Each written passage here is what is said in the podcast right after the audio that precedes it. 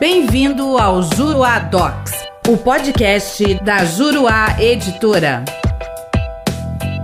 Olá, tudo bem? Eu sou o professor René Hellman e neste podcast nós vamos falar sobre o caráter dúplice da ação de consignação em pagamento. O artigo 545, parágrafo 2 do CPC, disciplinando sobre a sentença na ação de consignação em pagamento, prevê que a sentença que concluir pela insuficiência do depósito vai determinar, sempre que possível, o montante devido e valerá como título executivo, facultado ao credor promover-lhe o cumprimento nos mesmos autos após liquidação, se necessário. A sentença que reconhece a insuficiência do depósito na ação de consignação terá então caráter dúplice, ou seja, ela valerá em parte como declaração de quitação em favor do devedor autor, no sentido de que parcela da obrigação foi adimplida, e em outra parte valerá como título executivo em favor do réu, tendo em vista que servirá como condenação da parte autora ao pagamento da diferença entre o valor que depositou e o valor que o juiz considerou devido após o debate e a instrução processual. Ao julgar o recurso especial 1.108.058, cujo acórdão foi relatado pela ministra Maria Isabel Galotti, esse recurso ele foi julgado pela sistemática dos repetitivos, é o tema número 967. A primeira sessão do STJ estabeleceu a seguinte tese, abro aspas, em ação consignatória, a insuficiência do depósito realizado pelo devedor conduz ao julgamento de improcedência do pedido, pois o pagamento parcial da dívida não extingue o vínculo obrigacional. Fecho aspas. Isso se dá porque a finalidade da consignação em pagamento é a exoneração do devedor da obrigação, e isso somente ocorrerá se todos os requisitos do pagamento forem cumpridos em relação às pessoas, ao objeto, ao modo e ao tempo, conforme prevê o artigo 336 do Código Civil.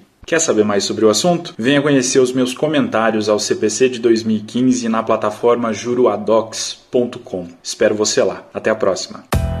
Nosso podcast fica por aqui. Com o Juruadocs, faça mais, faça melhor. Até o próximo.